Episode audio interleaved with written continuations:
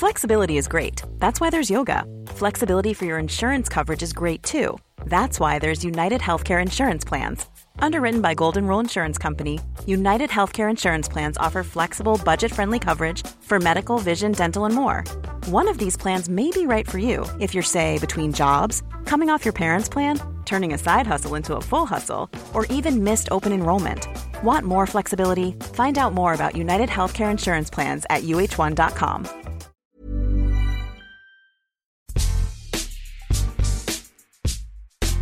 Neuf titres mondiaux d'un côté, sept de l'autre. Sébastien Loeb et Sébastien Augier dominent le rallye mondial depuis plus de 15 ans maintenant. Le premier a tout gagné avec Citroën. Le second a connu lui trois constructeurs Volkswagen, Ford et Toyota. Alors lequel est le meilleur? Lequel a le meilleur coup de volant? Difficile de se prononcer, me direz-vous. Eh ben, on va quand même essayer. C'est surtout un, prétexte pour échanger sur ces deux monstres sacrés des sports mécaniques français. Pour m'accompagner, un pilote qui connaît très très bien les, les, deux hommes. Romain Dumas, pilote officiel Porsche évidemment, double vainqueur des 24 heures du Mans, champion du monde d'endurance, qui fait du rallye, qui fait du rallye raid euh, également, euh, détenteur du record aussi à Pikes Peak, où est passé l'un de nos deux euh, acteurs euh, de ce qui est le plus fort aujourd'hui. Et puis euh, en notre compagnie, Julien Pereira et Stéphane Vrignot, deux signatures de plus en plus célèbres du site eurosport.fr. Merci à vous trois, messieurs, d'être d'être avec nous. Ce podcast qui est à, à retrouver sur toutes les bonnes plateformes d'écoute de Deezer à Spotify, en passant par Acast ou par Apple Podcast. N'hésitez pas à nous donner 5 étoiles et à vous abonner, comme ça vous recevrez les nouveaux épisodes directement sur votre smartphone.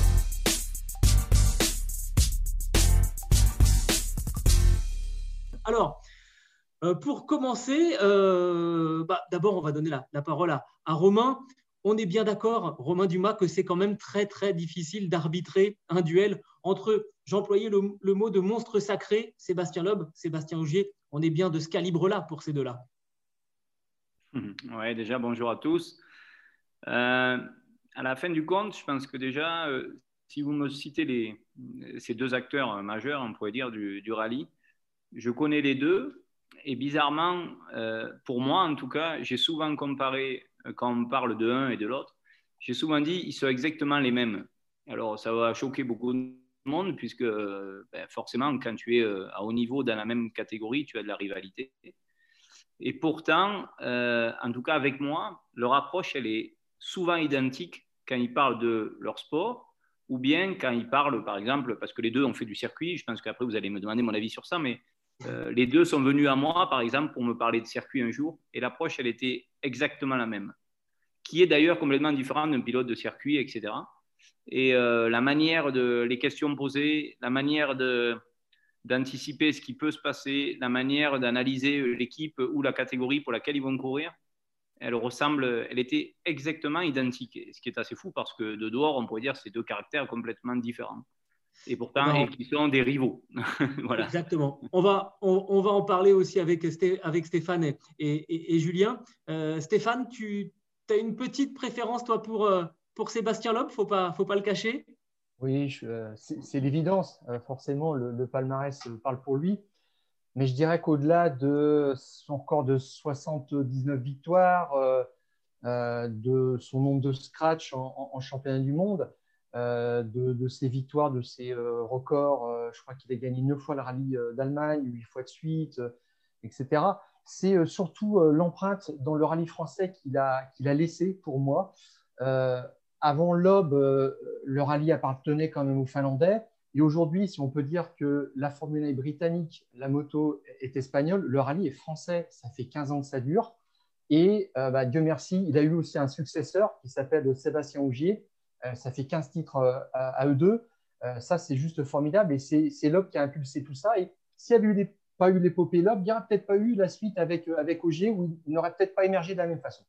Bah, c'est très intéressant comme, euh, point de vue. Et euh, on va avoir à, l'autre bout du spectre euh, Julien Pereira, qui, lui, a à l'inverse un petit faible pour Sébastien Augier, l'actuel champion du monde des rallyes. Ouais, mais ce que vient de dire Stéphane, c'est très juste. Et, il y a deux façons de le voir finalement. Évidemment que Lob a ouvert la voie et peut-être que s'il n'y avait pas eu Lob, il n'y aurait peut-être pas eu Augier derrière. ce qu'on peut se dire aussi par rapport à cette domination de Lob et le fait qu'il ait été premier, c'est que justement, c'est aussi un avantage parce que quand vous êtes premier, vous avez toujours un petit peu la faveur de, l'opinion parce que euh, enfin, ça existe partout dans tous les sports. À la boxe, c'est Ali, euh, au foot, c'est Pelé. Euh, on peut faire à peu près tous les sports comme ça. Parce que quand vous êtes le premier, c'est forcément toujours un petit peu plus marquant, même si derrière vous, il y a quelqu'un qui fait quelque chose d'aussi extraordinaire ou pas loin, ou peut-être même plus extraordinaire. On va en parler, on est là pour ça justement. Mais pour moi, c'est aussi un petit désavantage pour Ogier, c'est que s'il avait fait tout ce qu'il a fait dans sa carrière sans qu'il y ait eu euh, la domination de Loeb avant, bah, on se rendrait peut-être un peu plus compte de l'exploit que c'est finalement de gagner sept titres de champion du monde, peut-être un huitième cette saison, et de le faire avec trois constructeurs différents notamment. Il y a deux points de vue. Celui de, Stéphane est tout à fait recevable. Je pense que l'idée aussi de se dire que être le premier, ça, donne un avantage, bah, ça se tient aussi c'est valable aussi en sport mécanique. Hein. Quand quelqu'un roule vite, on lui dit tu te prends pour Fangio. On lui dit pas tu, Exactement. Te, prends pour, tu te prends pour Vettel et pourtant ou, pour Schumacher, alors que Schumacher euh, statistiquement a, fait mieux que, que Fangio. C'est vrai. On va parler d'ailleurs de, quelques chiffres. Je disais en introduction 9 titres de champion du monde pour, pour Sébastien Loeb, 9, titres consécutifs d'ailleurs pour euh, l'Alsacien, 7 titres pour euh, Sébastien Augier, mais avec effectivement trois constructeurs différents. Hein. Il y a eu quatre couronnes avec, euh, avec Volkswagen, deux ensuite avec Ford et l'équipe M-Sport, et ensuite un avec euh, Toyota la saison passée en, 2020. 79 victoires en WRC pour Sébastien Loeb, 49 pour, pour Augier. Romain, on, va venir après ensuite sur, sur, la, façon dont essentiellement Sébastien, euh, Sébastien Loeb est allé voir ailleurs ce qui, se passait. Euh, est-ce que vous, qui faites régulièrement du, euh, rallye, vous voyez une, différence de, pilotage entre, entre Loeb et, et Augier? Est-ce qu'on arrive à savoir exactement ce qui, a, révolutionné Sébastien Loeb Parce qu'il a apporté quelque chose de, vraiment nouveau en, rallye avec la richesse de ses, notes. Euh, est-ce que ça se traduit aussi en termes de pilotage entre les deux hommes?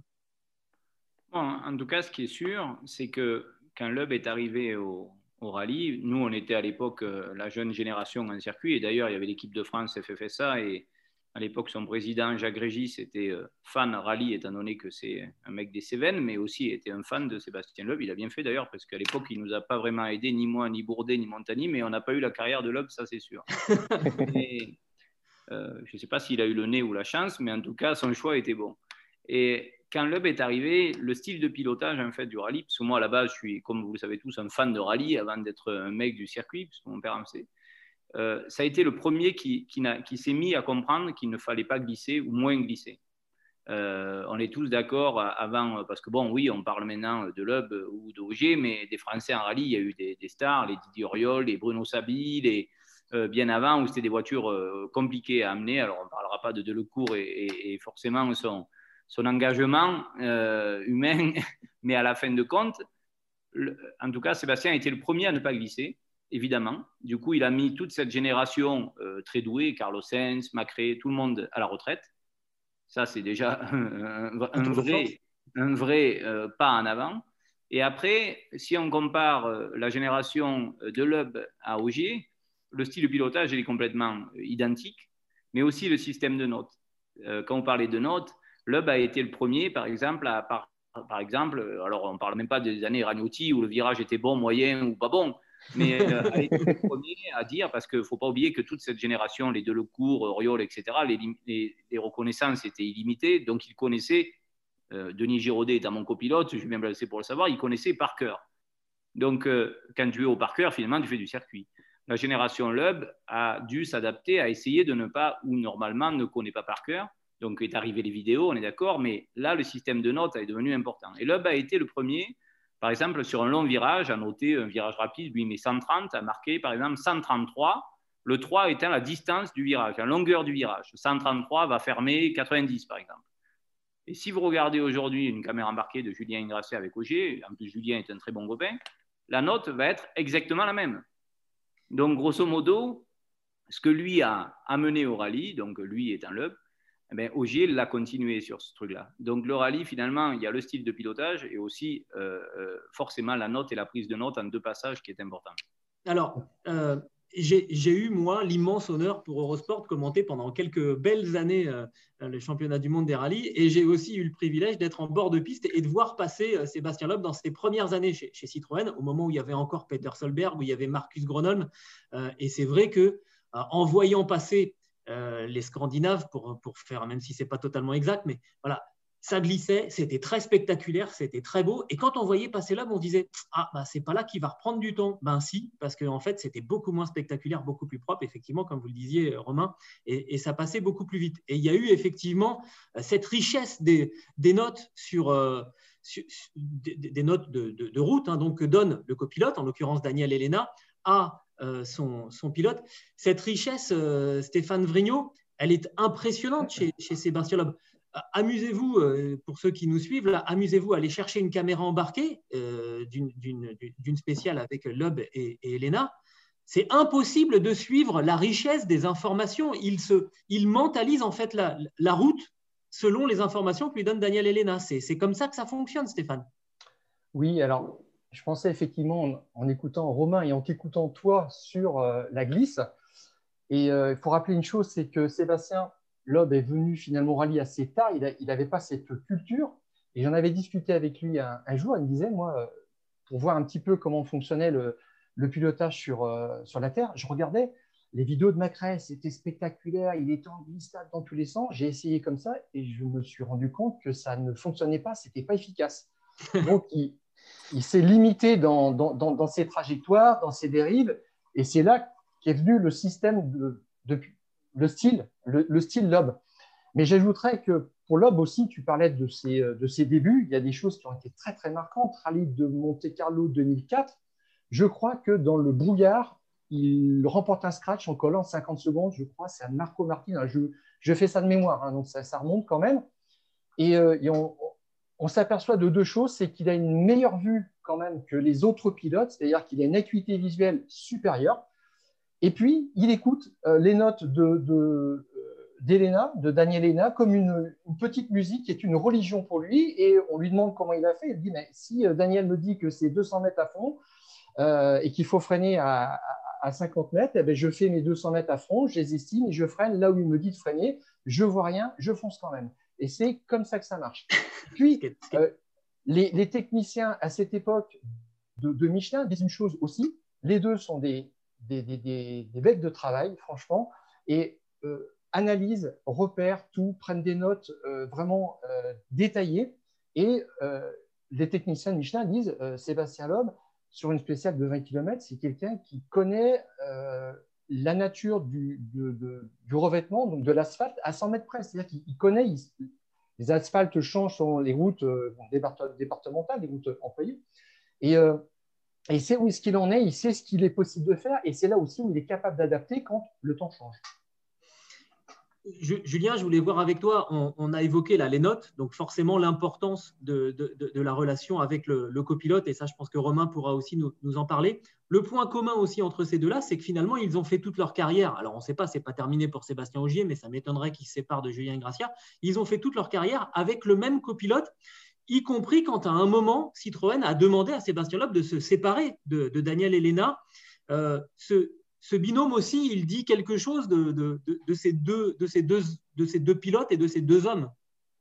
Ben oui, parce que finalement, on a toujours mis, et, quelque part c'est normal, en avant euh, les, deux pilotes, mais sans leur copilote. Il faut vraiment se rendre compte de la relation fusionnelle qu'il y a dans une voiture entre, les deux.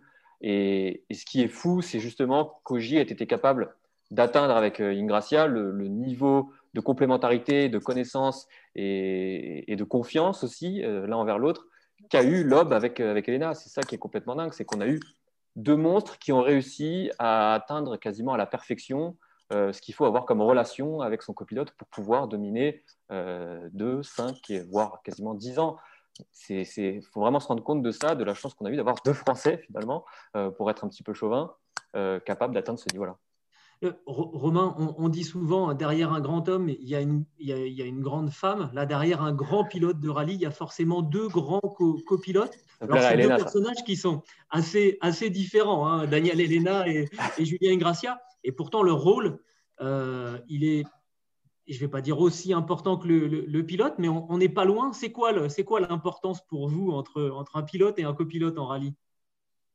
C'est primordial. Après, vous savez, euh, ça me fait un petit peu rigoler. Bon, moi, je suis voisin avec Julien Ingrassia, on se connaît depuis très très longtemps, hein, puisqu'il a été même vendeur de voitures à Alès. Donc, vous voyez, il a Et vous lui en avez acheté? Mon père est vendeur de voitures. Donc, Et, euh, donc euh, Julien est un énorme travailleur. Vous ne pouvez pas vous imaginer, alors même un peu trop des fois à mon goût, mais c'est quelqu'un avant le rallye, comme un Denis Giraudet, qui n'a pas le même âge, mais d'ailleurs, ils s'entendent bien. Ils vont reprendre les notes des années d'avant ils vont regarder leur roadbook des années d'avant, ils vont essayer de, ils vont même des fois refaire le tracé pendant le rallye ou, le soir des rocos pour être sûr de ne pas se tromper. Il n'y a rien sans rien. Et Elena, si vous voulez, avec son, on pourrait dire son petit air de rigolo, avec son Ricard, où tous, vous avez, tous les gens adorent ça euh, sur Facebook, etc. Tout le monde s'imagine que le gars passe sa journée à picoler du Ricard. En fait, une petite anecdote, c'est qu'une année au Dakar, euh, l'année où ils auraient pu vraiment gagner en Argentine, quand j'étais là, donc en 2017, si je ne dis pas de bêtises, euh, on était à l'étape marathon le soir et, euh, et on était tous au même hôtel. Ça paraît un peu fou au Dakar, mais il y avait des hôtels. Et puis on arrive là le soir et puis donc ils se battent pour gagner avec Peter Hansel. Donc Elena toujours à rigoler. La voiture en plus, je me rappelle, fuyait à moitié un peu l'huile, etc. Il n'est pas trop bon mécano quand même. Et donc, on essaye de lui donner un coup de main. Moi, j'étais là, porteur d'eau, je leur donne euh, quelques pièces. Et puis après, 20 euh, minutes, une heure après, on se dit Bon, mais le camion d'assistance Peugeot est arrivé, on, part à l'hôtel. Et puis, je me retrouve dans le taxi avec euh, Sébastien Loeb. Et puis, Elena n'est pas là. Quoi. On dit Putain, mais qu'est-ce qu'il fait? Il dit ah, Je vais venir un peu plus tard, je vais venir un peu plus tard. Alors, bon, nous, on va à l'hôtel. Et puis, le soir, se retrouve pour manger. Toujours pas d'Elena. Et puis, OK, rendez-vous demain matin à 5 h du matin ou 6 h, je ne sais plus l'heure du départ. Et puis, le lendemain matin, 5 ou 6 h du matin, toujours pas d'Elena. Et je dis, mais qu'est-ce qu'il fout ce type quoi, tu vois? Donc on reprend le taxi et tout, on repart. Mais en fait, Elena, avec toujours son air de, boire du Ricard, si vous voulez, le soir, il était resté euh, dans, le camion d'assistance à préparer son roadbook du lendemain matin pour être sûr que tout soit prêt. Il était resté sur place et il avait fait son travail. Il avait dormi dans le camion d'assistance, mais par contre, tout était prêt.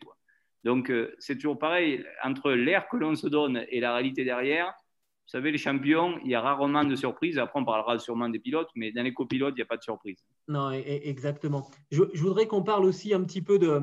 Euh, le, alors, si on, si on, reste, si on reste uniquement sur le, sur, sur le rallye, le fait que euh, Sébastien Loeb, c'est Citroën en, rallye, alors que, euh, bah, plus ou moins forcé par, par l'histoire, Sébastien Augier, lui, a été quatre fois déjà champion du monde avec, euh, avec Volkswagen. Puis ensuite, euh, il s'est retrouvé euh, à devoir trouver refuge donc, du côté de chez, chez M-Sport. Il a remporté deux titres mondiaux avec la, Ford de l'équipe de, Malcolm Wilson. Et ensuite, il est passé chez, chez Toyota pour aller chercher un nouveau titre.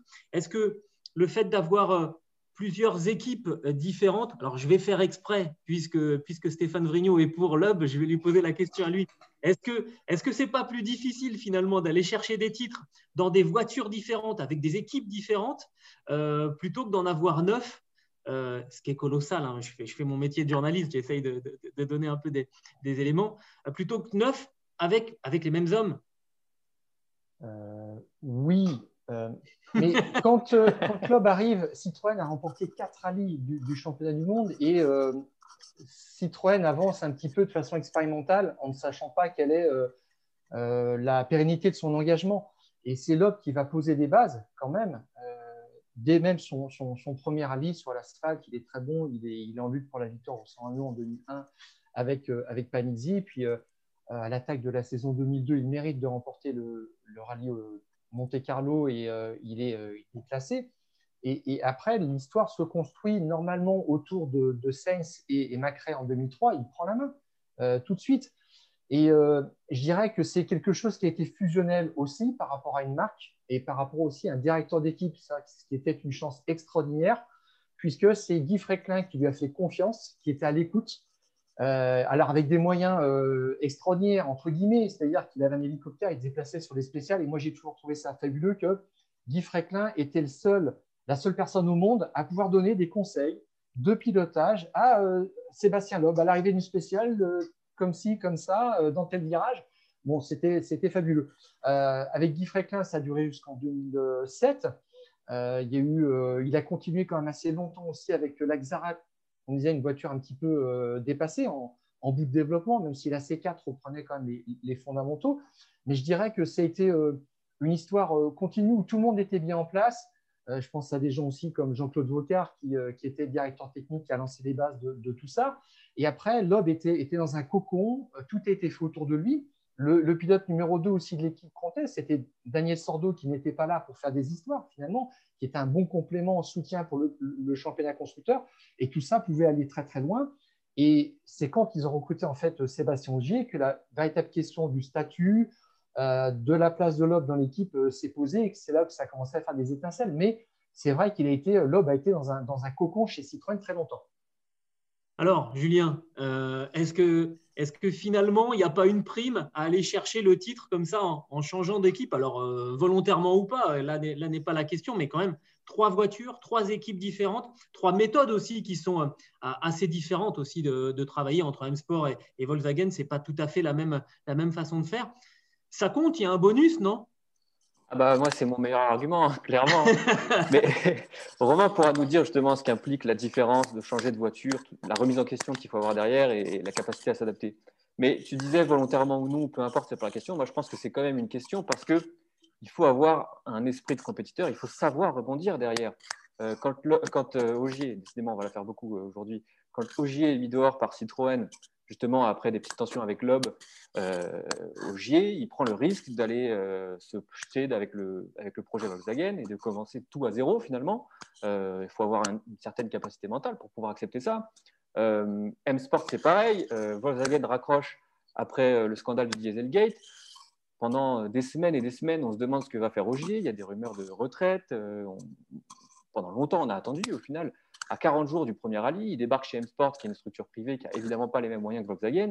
Il arrive à tout mettre en place et il gagne, il gagne le titre euh, euh, cette année-là. Donc, il faut quand même se rendre compte, Ogier, c'est euh, le mec que vous mettez par la, que vous jetez à la porte et qui revient par la fenêtre. Et non seulement il revient par la fenêtre, mais il vous prend par le col, il vous sort de la maison et, il s'installe chez vous. Moi, ça je trouve ça quand même complètement dingue parce que évidemment, Loeb, Stéphane a raison. Certes, il a eu l'appui, l'appui de Citroën et il a eu il a, fait toute sa carrière chez Citroën, mais il a aussi construit quelque chose chez Citroën. Euh, on ne lui a pas tout donné euh, comme ça dans la bouche. C'est lui qui a construit. Et, Romain le disait en début d'émission aussi, si des mecs comme Macrae, comme Sainz euh, ont décliné avec Loeb, c'est aussi parce que c'est lui qui les a mis dehors. Loeb a construit ça. Ogier, il a réussi à construire plusieurs choses pour, en un temps record, quasiment en une saison, partir de zéro et gagner le titre. C'est quand, même, quand même assez dingue c'est assez amusant de constater qu'ils ont des palmarès euh, complémentaires, puisque Loeb n'a été champion du monde qu'avec Citroën et que euh, a été champion du monde avec tout le monde, sauf Citroën, et pendant les deux saisons il a piloté pour Citroën. C'est euh, une ironie quand même aussi.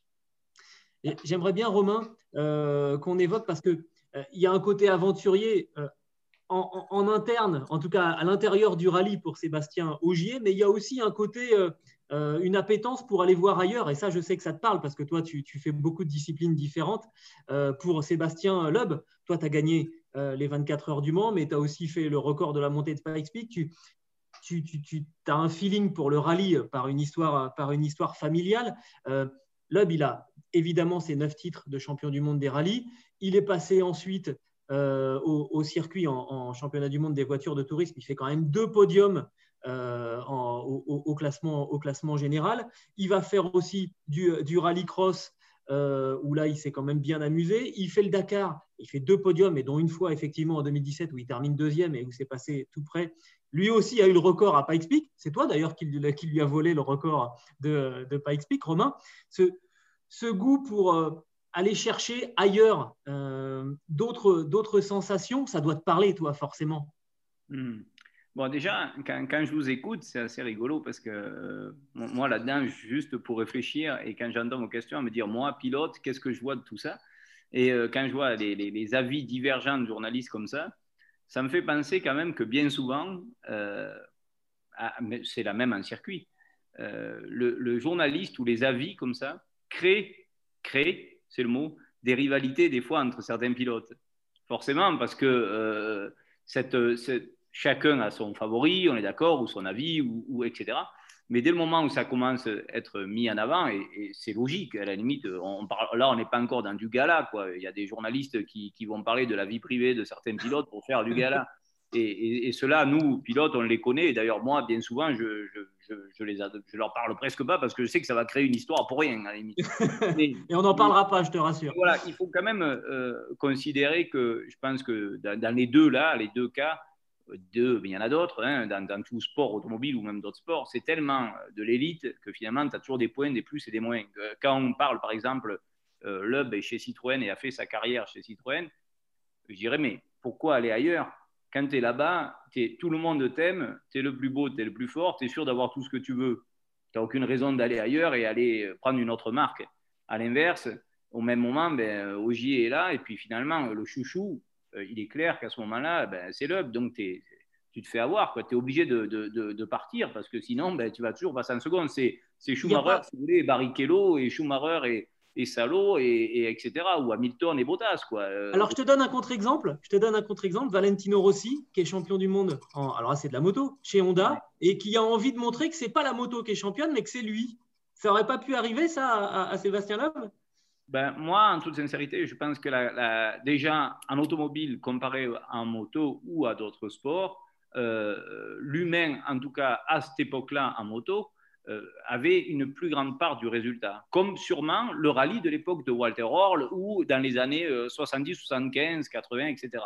Je pense qu'aujourd'hui, la machine à rallye à ces années-là, euh, ben, si tu étais chez Citroën avec Guy Fréclin qui, qui, volait au-dessus de toi avec l'hélicoptère, tu avais plus de chances de gagner que si tu étais euh, chez Malcolm Wilson qui était déjà là ou, ou, ou les constructeurs à l'époque où c'était quand même plus, plus compliqué. Quoi. Donc, pour moi, en tout cas, pour finir cette question-là, euh, que Loeb soit resté chez Citroën toute sa carrière, je trouve ça tout à fait normal. D'ailleurs, si les gens, les Français, parce que finalement Citroën est quand même franco-français en termes de vente, si tout le monde s'est mis à acheter euh, des Saxo VTS et euh, même des Citroën à un moment donné, c'est grâce à lui. La, sortie finale de Loeb chez Citroën, pour moi, elle est, juste catastrophique, inadmissible et, et, quelle tristesse. Voilà, ça c'est la petite aparté. Mais... On, a, parlé dans, dans, le, dans le directoire de chez, de chez PSA, on avait parlé d'un accident industriel hein, pour la, rupture entre, entre Loeb et. À, à, l'inverse, un mec comme Ogier, ce qu'il arrive à déployer. Moi, ça fait 20 ans que je suis chez Porsche, j'aurais pu aller euh, à un moment donné chez Peugeot, chez machin, etc. Je ne suis jamais allé. Pourquoi? Parce que je suis bien, je connais tout le monde, tout le monde m'adore, j'ai ma petite place. C'est la même chose, si vous voulez, que l'exemple Citroën. À l'inverse, avoir le courage d'aller, chez les concurrents ou chez les autres. Bon, euh, moi, Audi, ça m'a apporté chance en 2010. C'était les rivaux, mais j'ai gagné le Mans, mais parce qu'on a été jeté là-dedans, on n'avait pas d'autre solution. Mais d'avoir le courage d'aller ailleurs et à chaque fois de monter cette équipe comme Ogier arrive à le faire et, à chaque fois que ça marche, parce qu'il n'y a, rien d'autre à dire, c'est une autre force quand même. Mais encore une fois, quand tu arrives dans cette équipe-là, tu arrives comme un héros. Un Ogier qui arrive n'importe où, c'est un héros. Donc tout le monde est déjà dévoué à sa cause. Quoi. Après, il faut, faut vraiment ben, faut avoir le succès pour, euh, pour valider tout ce qu'on pense de toi. Quoi. Bon, ça, c'est la petite, euh, la petite aparté.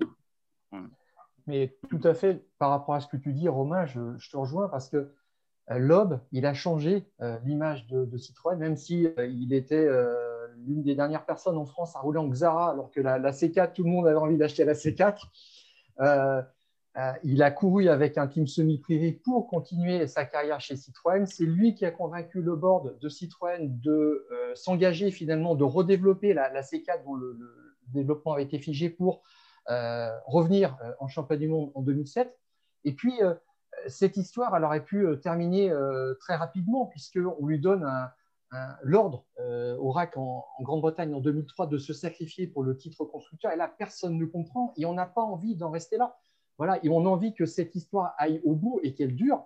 Et Loeb va donner une image dynamique à la marque. Hein. On parle au-delà du sport. Et effectivement, il va la rajeunir, cette image, et ils vont faire même la marque, dans un sondage, la marque automobile préférée des Français. Et ça, c'était complètement nouveau.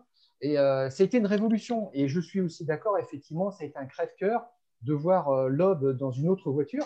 Moi, il m'avait dit un jour, de toute façon, tu ne verras jamais en rallye ailleurs que dans une Citroën. Bon, c'est arrivé, mais euh, moi, pour moi, ça n'a plus la même saveur. C'est pas pareil. Effectivement, ça a cassé quelque chose.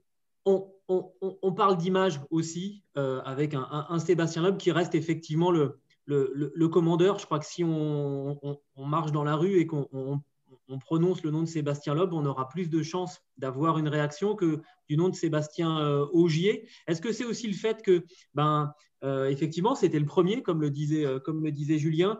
Est-ce que le, les participations au Dakar, la deuxième place aux 24 heures du Mans, avec, avec Eric et Larry, d'ailleurs, j'ai parlé longtemps de Sébastien Loeb avec Eric et Larry et Franck Montagny, hein, donc ça, ça devait être en 2006. Est-ce que ça contribue finalement à donner une image un peu plus grand public à, Sébastien Loeb par rapport à, par rapport à Sébastien Augier qui est, resté, lui, euh, euh, cantonné, ce n'est pas réducteur du tout, mais en tout cas, il n'est il, pas encore allé voir ailleurs, et je ne sais pas s'il ira, mais euh, est-ce que ça peut contribuer, Romain, peut-être, à l'image un petit peu plus grand public de, Sébastien Loeb par rapport à Sébastien Augier en tout cas, on, bon, on, parle tous de Loeb qui, a fait d'autres catégories, mais bon, parce que c'est peut-être moins médiatique ou parce qu'il le médiatise moins, mais Ogier a fait plein de courses en circuit aussi ces dernières années. Euh, un petit peu au pied levé. Il a roulé un F1, je crois, il y a un an ou deux. Euh, il a fait du DTM l'année dernière, une course. Il a fait de la Porsche Super Cup. grosso modo, un peu ce qu'a fait, ce fait à Parlement. Donc, et les deux, alors moi étant euh, porchiste et, Super Cup, qui est la catégorie, je dirais, la plus dure euh, pour se mettre en avant avec une Porsche, les deux ont fait ça. C'est assez rigolo. Euh, alors, quand on parle qu'ils ne viennent pas par hasard, la première fois qu'Ogier a fait ça, il m'a passé un coup de téléphone pour savoir qu'est-ce que je pensais de l'équipe à laquelle il avait roulé. Il allait rouler, quels, étaient les conseils, comment il fallait conduire la voiture, etc. etc. Et il a fait, donc si on parle d'Ogier, il a fait de la Super Cup, notamment sur le circuit de Monaco, qui n'était pas le plus simple. Et il s'est permis de faire dans les dix premiers euh, dès, sa première course. Et ça, je peux vous assurer que c'est une, c'est, une performance euh, du plus haut niveau. Alors, euh, pour les gens qui ne connaissent pas, la Super Cup, ça parle de rien. Mais néanmoins, c'est la catégorie Porsche mondiale où il y a tout le monde, des, spécialistes. Et même si moi, aujourd'hui, vous me dites monte là-dedans, je vais avoir du mal ou ça va être compliqué de faire dans les dix premiers car c'est un truc de spécialiste. Et lui, donc, d'entrée de jeu, est arrivé à faire ça. Donc, autant vous dire qu'un mec, un, un OG en circuit, est loin d'être arrêté, tout comme on a vu Loeb au Mans, effectivement, où il fait deuxième, où il avait aussi très très bien roulé. Alors pour l'anecdote euh, sur le côté Loeb, parce que moi, un circuit, si vous voulez, je regarde toujours les, les cinq premiers tours de chaque séance. C'est ce qui m'intéresse le plus, parce que je dis toujours, là on voit les bons pilotes, on voit qui c'est qui sait s'adapter au plus rapidement. Alors ça paraît un peu con pour un mec de circuit qui tourne pendant 24 heures de parler de mais, mais j'adore ça parce que d'entrée, tu arrives à voir qui c'est qui se met vite en action ou pas. Et euh, quand Loeb arrive au Mans, euh, alors il y a la journée test, etc. Et puis arrive la semaine de la course. Et puis quand il est, arrivé, il avait un casque minable d'ailleurs, à l'époque, un très gros casque Sparco qui devait faire trois fois le poids d'un casque qu'il faudrait. Euh, il pleut. Et sur l'autre voiture, au même moment, puisque Pescarolo avait deux voitures, il y avait Eric Comas, qui est une vraie référence du sport auto à l'époque. Et ils commencent tous les deux la séance sous la pluie. Donc je regarde, comme d'habitude, qui va le plus vite d'entrée de jeu entre les deux. Et au bout d'un quart d'heure de temps, alors que j'adore Eric Omas, euh, eh ben, régulièrement sous la pluie, était plus vite qu'Eric. Alors, on ne sait pas les pneus qu'ils ont, on ne peut pas tout comparer, l'essence, etc., etc. Mais d'entrée de jeu, il était dans le coup. Et, pour moi, c'était bluffant, quoi. À l'inverse, alors je vais sûrement peut-être un peu vous décevoir, mais heureusement, parce que sinon, nous, euh, pilotes de circuit de 24 heures, on n'aurait plus de travail. Il est allé rapidement vite, mais après, pour aller passer le dernier cap du très vite, c'était forcément plus compliqué. Heureusement, moi, quand je fais du WRC, je fais le rallye d'Alsace, j'ai fini dixième et j'étais largué. Quoi. Donc, euh, voilà. Donc, je veux dire par là, c'est que les deux en circuit ont déjà fait des choses assez bluffantes. Et néanmoins, entre être bon et jusqu'au côté après très bon, forcément que c'est une autre discipline, heureusement. Euh, mais les deux, je pense qu'Augier euh, n'est pas à sous-estimer en circuit, loin de là moi, j'en ai parlé avec Eric Larry, donc qui a, qui a fait deuxième avec, avec Sébastien Loeb et Franck Montagny, et il me disait, c'est assez énervant en fait, parce que quand tu rencontres Sébastien Loeb, tu te rends compte qu'on n'est pas égaux en fait, euh, que Sébastien Loeb, tu lui dis un truc une fois et c'est rentré, c'est appliqué, et qu'effectivement, même s'il faisait pas exactement les mêmes chronos que, que, Eric Larry et, et, Franck Montagny, il n'a pas fait une erreur. Il me disait, le plus impressionnant, c'est qu'il n'a pas fait une seule erreur pendant toute la semaine des, des 24 heures du Mans. Il n'a pas fait un seul tête à queue, il n'a pas fait une touchette avec un, un, un, retardataire. C'est c'est ça aussi qui fait deux monstres, parce qu'au final, voilà, on, va pas, on va pas vous dire, vous qui nous regardez, bah, Loeb est meilleur que Ogier ou Ogier est meilleur que Loeb. ah, tu vas faire des déçus, là, Gilles. Ça serait ridicule. Moi, franchement, Moi, je ne vous le dirai pas. de toute façon, voilà.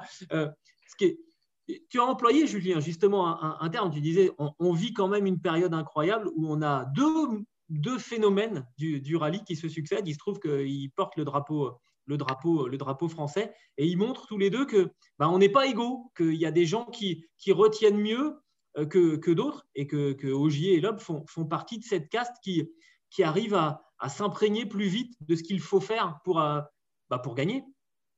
Ouais, ouais, et pour revenir à, ta question euh, initiale sur l'envergure ou, le fait qu'on reconnaisse plus facilement Lob qu'Ogier, moi je pense que c'est lié à trois choses. Le fait que, euh, que Lob a été le premier, ça on l'a dit en début d'émission. Je pense qu'il y a aussi une question de personnalité. Euh, Lob a peut-être un petit peu plus de charisme, un petit peu plus de franc-parler qu'Ogier. Il est peut-être un petit peu moins lisse qu'Ogier. Et la troisième chose, je pense que c'est aussi l'exposition du rallye. je pense que les plus belles heures du rallye, même si aujourd'hui le championnat est très beau et, plutôt euh, homogène en ce moment actuellement, bah, les plus belles heures, c'était quand même les années 2000 où tu avais des mecs comme Macrae, comme Sainz, qui eux avaient été champions dans les années 90. Avec Loeb, avec, euh, avec Grenolm aussi. Euh, aujourd'hui, on a moins de stars, entre guillemets, au rallye. La seule star, finalement, c'est Ogier. Est-ce que, est que, Stéphane, le, le, fait qu'Ogier soit un petit peu moins connu, c'est aussi le fait qu'il n'ait pas été champion du monde avec un constructeur français? Forcément, ça, joue un petit peu dans, dans, la balance. Pour moi, c'est un, un, fait fondamental. Euh, Citroën a très bien communiqué autour de Sébastien Loeb pendant toutes ces années, en amont des rallyes, pendant, des rallyes, pendant les rallyes, euh, en français. Euh, Ogier, on l'entend euh, en anglais aujourd'hui depuis quelques années et ça passe moins bien, c'est moins pratique, c'est moins direct, ce qui fait qu'il a il est moins attractif sur le plan médiatique. L'aube, on l'a tout le temps vu dans les publicités, très très vite. Euh, Ogier, on le, cherche un petit peu de, ce côté-là. Et euh, Loeb en a fait une, force, c'est-à-dire que quand il voulait s'engager dans un projet, par exemple faire le Mans, il avait un sponsor euh, derrière lui qui scénarise ça, ses tours de, je crois, de, validation de sa participation. Il vient de gagner le rallye Tur Turquie, je crois qu'il était, il était jean hein, il se déplace en, jet. Euh, je, crois même qu'on lui avait proposé un avion de chasse pour venir plus vite possible au Mans. Il a dit non, ça, ça va être too much. Et puis, il y avait des choses organisées autour de son sponsor. On le voit, c'est scénarisé. Il arrive, mais en star, à tel point que les pilotes étaient un petit peu euh, euh, gênés, jaloux à l'époque parce que c'était un peu too much. Voilà, mais c'était la star. Voilà. Et puis, quand il doit essayer une Formule 1, c'est pareil, c'est que ça va plus loin que ça. C'est qu'il ne fait pas des tours en catimini à Spielberg comme euh, Sébastien Augier en disant merci, c'était sympa. On lui organise euh, un test au Castellet. Euh, il va prendre une Renault alors qu'il est pilote Citroën. Donc normalement, ça colle pas bien. Ils ont un sponsor commun total qui fait le lien et ça, c'était intelligent parce que tout le monde en avait envie. Il fait ses tours au Castellet. Et puis après, on revoit dans une Red Bull, dans une séance d'essai officielle. Ils sont 17 à Montmélo, je crois que c'était fin novembre 2008. Ils sont 17 en piste, il fait le huitième temps. Alors bon, il y a toujours moyen de booster une performance, c'est clair, mais on en vient à se poser la question est-ce qu'il participera pas à un Grand Prix? Et puis, euh, chemin faisant, euh, l'hypothèse arrive de sa participation au dernier Grand Prix en 2009 à Abu Dhabi. Et puis, c'est finalement Jean Todt qui dit non, là, c'est un petit peu trop quand même. On n'est pas sûr de ce qu'on veut faire ou de ce qu'il serait capable de faire. Honnêtement, il aurait été à, deux secondes ou une seconde de son, de son coéquipier, donc ça n'aurait pas servi à grand-chose. Ça aurait été pour lui pour le plaisir. Mais quand il fait quelque chose, il le fait à fond et ça se sait tout de suite beaucoup plus qu'Augier. C'est là la grande différence. Ouais, Peut-être que si Sébastien Augier Romain avaient été, euh, euh, si le, mariage, l'alliance avec Citroën, quand Augier est revenu chez Citroën, s'il avait été champion du monde, est-ce qu'on aurait pu avoir diminué un petit peu ce, décalage de, reconnaissance du public français? Ah, Oui, moi je pense, en toute sincérité. Et je pense que d'ailleurs, si lui, au fond de lui, s'il a pris le risque de faire ça, parce que c'était un risque, quand tu viens euh, sur le terrain conquis euh, on ne va pas, je ne pense pas qu'il faut euh, encore une fois dire de ton ennemi parce que c'est n'est pas le c'est pas le Et moi, si tu me dis ouais, tu vas rouler dans tel baquet, machin, rouler avant, bon ben tu vas et puis voilà. Mais néanmoins, les ingénieurs, les mécanos étaient étaient là les années d'avant. Donc, si, je pense que s'il a pris des fois le risque de se dire ça, il savait très bien qu'il allait dans un terrain déjà pas facile parce que la voiture était quand même un os. Et de plus, le terrain était en plus légèrement miné avec les gens qui pouvaient y avoir. Mais peut-être qu'au fond de lui, il s'est dit, ben, euh, j'y vais quand même. C'est sûr que tu es, euh, tu es français quelque part et que tu aimerais que ça marche. tu aimerais arriver là-bas. rien ne vaut de gagner le Mans avec une équipe française si tu es un Français plutôt que les Allemands. Romain, ce que vous nous dites là, c'est un peu comme si Peugeot vous proposait de les rejoindre maintenant pour euh, éventuellement rouler aux 24 heures du Mans. Vous voyez ce que je veux dire? Oui, après, c'est toujours pareil. Je pense que quand tu es un pilote à la fin, euh, forcément que euh, l'histoire Citroën, ils, voulaient tous rouler pour un constructeur français pour avoir une bonne presse et que tous les Français les adorent. Mais aussi, ce que tu veux, c'est gagner. quoi. Donc, euh, au bout d'un moment, euh, euh, l'intérêt, son intérêt personnel passe aussi avant tout avec les contrats qui vont avec, les gens qui t'entourent, ton envie de bien faire avec les gens. C'est super important quand tu es, un sportif à ce niveau-là de se sentir vraiment bien entouré chez toi, avoir envie de bien faire. On le voit d'ailleurs après l'année dernière chez Hyundai. Ben, finalement, ouais, Seb, il s'est amusé sûrement, mais c'était plus la même chose. Quoi. Il n'y avait plus la même niaque, la même envie, euh, les mêmes euh, déclarations. Un, petit mot, Stéphane, là-dessus. Euh, vous vouliez, vous vouliez réagir Pour le lien, en fait, pilote français, pilote historique de Citroën, il faut aussi être servi par les circonstances. Parfois, il est champion du monde en 2004 en France. En 2005, il est le seul à signer tous les scratchs dans un, dans un rallye, les 12 scratchs du rallye de France, plus le shakedown. Et puis, on déplace pour lui le rallye de France euh, du Tour de Corse au rallye d'Alsace et il est champion à la maison. En 2010, hmm. en 2012, alors quand tu t'appelles euh, Sébastien Augier et que tu fais du, rallye en S2000 et que tu repars à zéro, euh, derrière, c'est difficile. C'est certain, tu pars avec une longueur de retard. Globalement, l'OB a toujours eu une, longueur d'avance médiatiquement là-dessus. Voilà, mais effectivement, je crois qu'on peut, on, peut dire qu'on est quand même chanceux. Romain, tu es, d'accord avec nous? On est chanceux d'avoir eu deux monstres comme ça incroyables. Et je crois que tu veux dire autre chose vous, qui êtes des, journalistes rallistiques euh, affûtés, on pourrait dire ça comme ça, euh, j'espère que vous savez un truc, et Denis Giraudet euh, devrait être à ma place parce que lui, il connaît bien mieux le rallye et les, stats, et il adore ça. Euh, Ogier, dès son premier rallye en championnat du monde, a signé un temps scratch en ayant un numéro très loin, certes, dès, je crois, la première ou la deuxième spéciale. Première. en Grande-Bretagne, non? Et, première spéciale, c'est bien ça. Et, et Giraudet euh, le répète à chaque fois parce qu'il avait le scratch avec, euh, je crois, Novikov ou je sais pas qui. Et puis le numéro, euh, sûrement 25 ou 30, il a pris le scratch. Et, je, et à l'inverse, ou tout autant, Lub n'a pas mis longtemps aussi à, faire ses premiers scratchs en championnat du monde. Je dis ça parce que à chaque fois qu'on parle de jeunes espoirs, Giraudet me dit toujours si les mecs ne sont pas capables de faire un scratch dès leur premier rallye, euh, ça, veut dire qu'ils ne sont pas au niveau. Et s'ils doivent apprendre pendant des années, euh, ça, veut dire qu'ils ne sont pas bons. Et donc, euh, donc voilà, donc c'est juste, je répète juste ce que j'ai entendu. Sûrement pendant des liaisons, très souvent, je vous rassure, moi, je n'ai pas fait mon scratch dans mon premier rallye qui était sûrement même régional, donc ça n'a rien à voir. en, fait, le, le, temps dans le premier scratch, référence de Denis Giraudet, c'est un peu vous, vos premières minutes sur, une séance, sur une séance aux 24 heures du Mans. C'est le même principe. Peut-être, ouais, ça doit être ça, mais en tout cas, ça a le mérite d'être dit que euh, c'est des gens qui savent s'adapter très vite et se sont mis en valeur, parce qu'on parle finalement de se mettre en valeur très rapidement. Après, euh, passer derrière quelqu'un, savez, euh, prenons l'exemple de Christensen, hein, si on parle Le Mans, ok, il a gagné neuf fois Le Mans, c'est forcément quelqu'un de très très fort, etc. Il n'y a, rien à dire. Maintenant, neuf fois Le Mans, à un moment donné, quand tu as une Audi avec 200 millions de budget, contre Henri Pescarolo euh, ces années-là euh, qui a 3 millions. Euh, quand Pescarolo fait aucune simulation de 24 heures dans l'année, quand tu es chez Audi, tu en fais 4, 5, 6 dans l'année, forcément que tu as plus de chances de gagner que si tu es dans l'autre camp. Quoi. donc, comparer des titres, des résultats, etc., où on pourrait dire, oui, il y en a qui ont gagné qu'une fois, deux fois, trois fois le Mans dans les années 70 et vice-versa, à mon sens, c'est bien pour les statistiques, mais c'est tellement difficile de, comparer euh, les époques, les voitures et les résultats et l'adversité aussi que c'est vraiment délicat. Quoi. Non, je crois que le, plus important, et c'est ce qu'on a fait, euh, ce qu'on a fait ensemble, hein, c'est de, de, dire que c'est deux phénomènes absolument incroyables. Euh, juste une toute petite dernière question. Est-ce que Romain, vous avez une idée éventuellement de ce que, parce que Sébastien Ogier a annoncé que c'était sa dernière saison, qu'est-ce qu'il pourrait faire après? Est-ce qu'il va vraiment arrêter ou est-ce qu'il va bah, éventuellement aller faire un peu de circuit? Est-ce que vous auriez une, information à nous donner?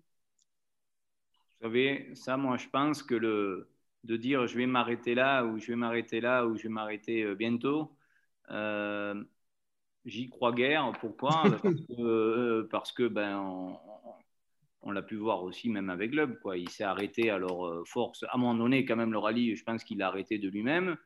Puis après, ça y a manqué. Après, le circuit, c'est pas son truc. Et puis après, l'histoire Citroën euh, qu'on a déjà évoquée, euh, pitoyable. Et puis finalement, euh, le mec, il veut toujours courir. Quoi. Donc c'est bien joli peut-être de rester chez soi et de dire je vais arrêter quand tu es champion du monde. Mais peut-être après, tu t'embêtes aussi chez toi. Quoi. prenons l'exemple de Prost. Il s'était arrêté en Formule 1. Il est revenu.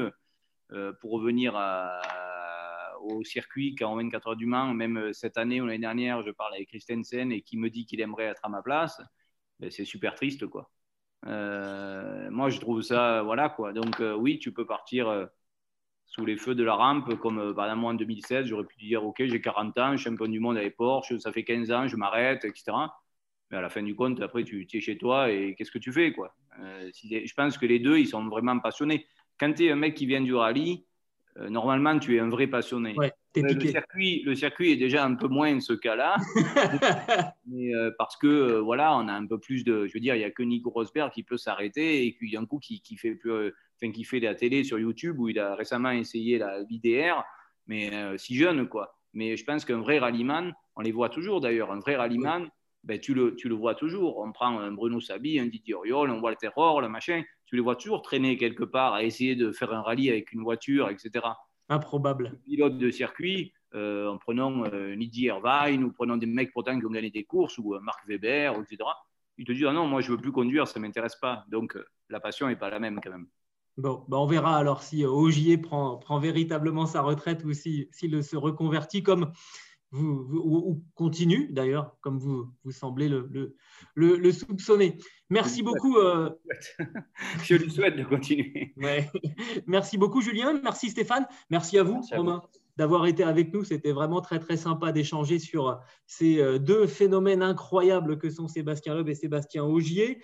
Euh, je vous rappelle que ce podcast est à retrouver sur toutes les bonnes plateformes d'écoute, de Deezer à Spotify, en passant par Acast ou par Apple Podcast. N'hésitez pas à nous donner 5 étoiles et à vous abonner, comme ça vous recevrez les nouveaux épisodes directement sur votre smartphone. On se quitte sur ces belles paroles et on vous donne rendez-vous pour un autre numéro. On verra de, qui on parlera pour savoir qui est le plus fort. Merci à vous trois. Salut.